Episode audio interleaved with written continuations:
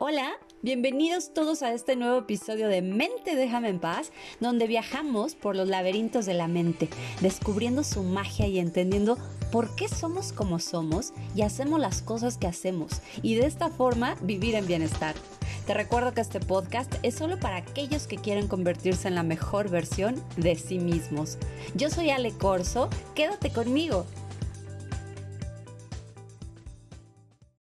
Hola, ¿cómo están? Bienvenidos todos a un nuevo episodio de Mente Déjame en paz y hoy estoy muy contenta de poder compartir este tema contigo.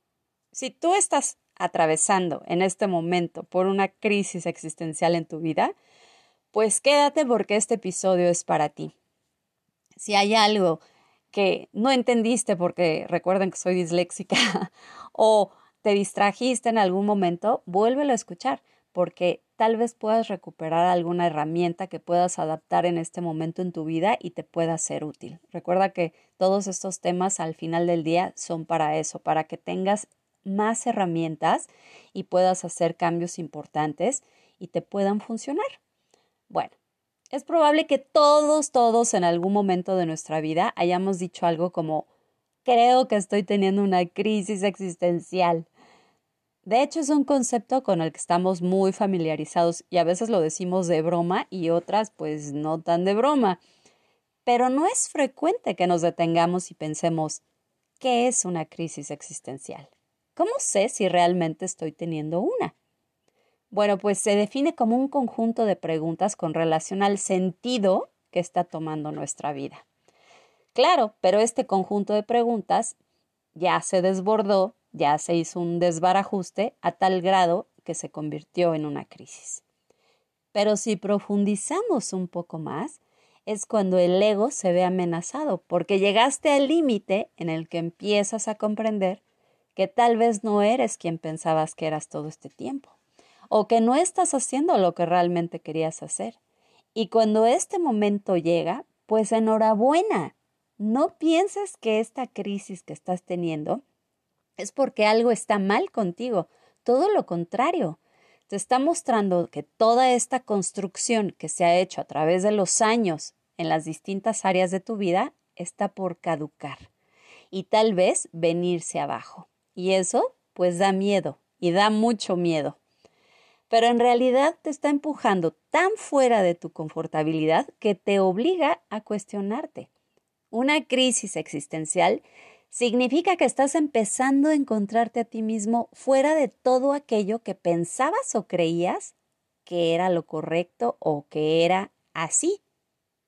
Bueno, vamos por partes, sale. Ok.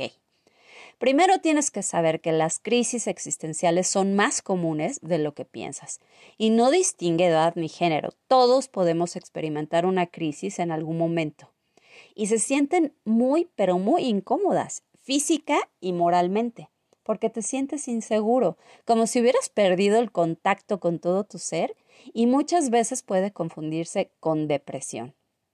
Y se presentan por lo general cuando nos enfrentamos a cambios importantes, que por lo regular pues no planificamos o transiciones a las que nos cuesta mucho, pero mucho trabajo adaptarnos. Puede ser un cambio de casa, de país, o de ciudad, o de salud, o de pareja, o de trabajo, o de edad, un primer hijo, un cambio de carrera o de sexo, la pérdida de un ser querido, bueno, un montón de cosas. Pero ¿por qué algunos les dan estas crisis y otros sí pueden navegar con estos cambios repentinos? Bueno, puede ser por distintas cosas. Por ejemplo, hay personas que piensan que así les tocó y se resignan y buscarán a pesar de ese malestar adaptarse. Pero ya sabemos que el tronco siempre flota. Entonces, esto se va a reflejar en su casa, su trabajo, sus hijos, sus relaciones, su salud, en cualquier área. Otras personas se cuestionan y se cuestionarán si la dirección que está tomando su vida es la que realmente quieren o es la que quieren otros o es la que les enseñaron y les dijeron que sólo así lograrían ser felices. Entonces, estas personas que sí se cuestionan harán un alto y se preguntarán si el rumbo que está tomando su vida se alinea realmente con su propósito de vida. ¿Ah, ¿Verdad? Otros nos vamos más profundo y nos cuestionamos, ay, pero como para qué somos una minúscula partícula del universo? ¿Y por qué hay vida? ¿Y cuál es el propósito de que exista un universo? ¿O habrá algo más grande afuera del universo? Y entonces entramos en un bucle de preguntas que pudiesen no tener fin, porque no hay una respuesta a eso. Entonces te la tienes que inventar y abrazar el misterio de la vida. Bueno, otro de los síntomas importantes es la pérdida de control. Cuando tenías todo bajo control y otros lo toman por ti y dejas de ser dueño hasta de tu propia vida. Entonces, ¿por qué puede confundirse con depresión? Pues porque viene la rumiación constante de pensamientos en relación a nuestra vida. Y cuando esta rumiación invade nuestra mente, normalmente se desata la ansiedad. Entonces la motivación obviamente se ve mermada, porque el cerebro no tiene espacio para ponerse creativo. Claro, si está ocupando toda la corteza prefrontal analizando ¿por qué me siento tan mal? Por lo tanto, ocupando su imaginación, ¿cómo? Pues futureando en ver cómo su vida se está colapsando. Por lo tanto, no hay ni un espacio para ponerse creativo. Y además se une un eslabón más y dice, a ver, háganme un campito, yo también quiero participar en esto, claro, para mitigar este malestar, que es pues abuso de lo que sea, ya lo hemos hablado en otros episodios. Tú ponle el nombre, sustancias, vinito, tabaco, comprita, la tele, comida, ya sabes, ¿no? Bueno, pues para todas aquellas personas que están atravesando en este momento por una crisis existencial, calma, calma por favor. Estas crisis pueden resultar muy buenas y te diré por qué. Cuando alguien rompe en crisis existencial es porque llegó el momento de hacer cambios. Y estos cambios no tienen que ser drásticos. No es que tengas que vivir en un velero para lograr el cambio o tal vez sí. Pero a lo mejor únicamente son cambios de pensamiento y de hábitos. Esto tampoco quiere decir resignarse. Adaptarse, sí, pero hay una gran diferencia en adaptarse por resignación a adaptarse con un propósito. Entonces, ¿cómo puedes navegar lo mejor posible a través de la crisis? Pues hablarlo. Háblalo con alguien. Está súper trillado eso, ¿verdad? Sí, ya lo sé. Pero de verdad funciona. Si no puedes ir a terapia, que al final esa es, esa es la razón de una terapia, háblalo con alguien que sea de tu absoluta confianza. No para que te dé un consejo, porque su perspectiva puede ser muy distinta a la tuya. Y solo tú puedes intentar describir lo que sientes. Pero háblalo porque cuando lo externamos en palabras, empieza a tener mucho más sentido. Cuando la tertulia es solo en tu mente, es una sopa de letras sin pies ni cabeza, y hay que darle un orden. Si no quieres hablarlo, entonces intenta escribirlo. Y si tampoco te salen las palabras escritas, ahí te va un tip que a mí, personalmente, me viene bien y me gusta hacerlo. Platica en voz alta contigo como si fuesen dos personas. Puede que sea raro, pero yo soy rara.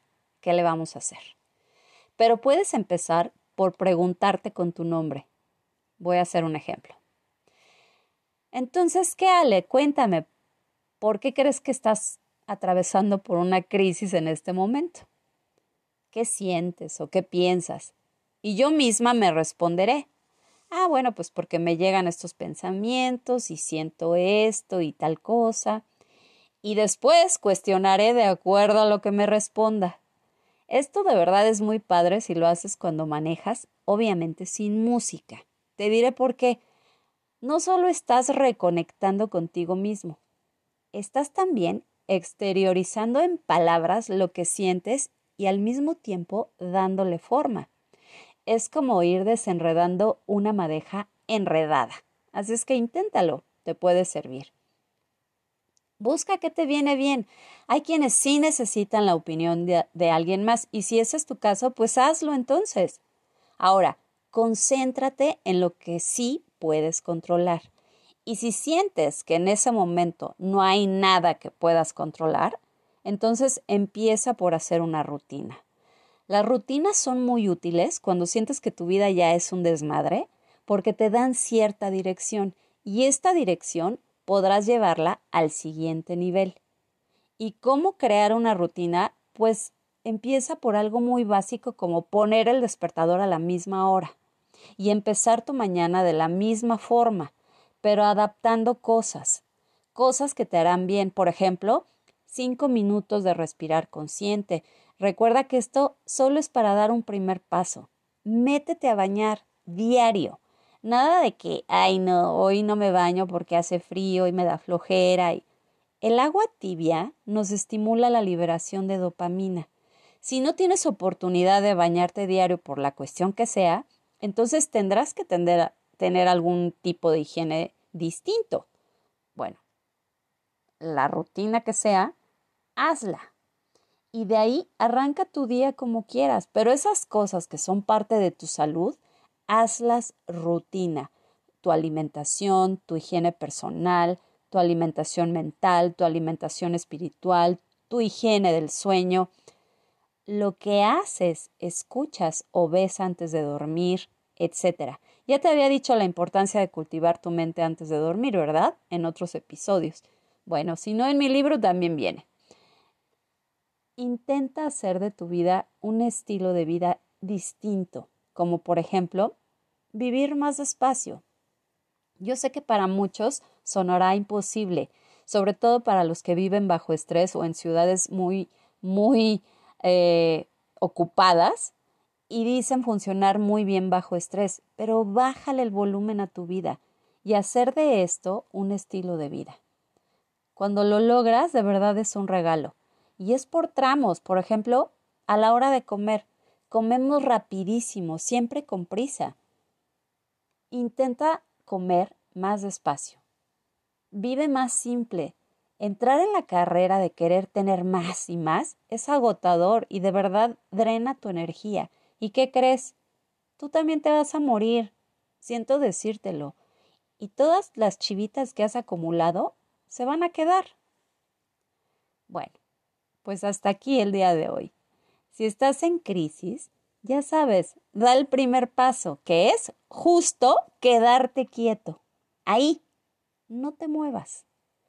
Si la vida te cambia la jugada repentinamente, pues tal vez es momento de jugar. ¿Quién sabe? Éntrale al juego y a lo mejor puedes descubrir cosas increíbles.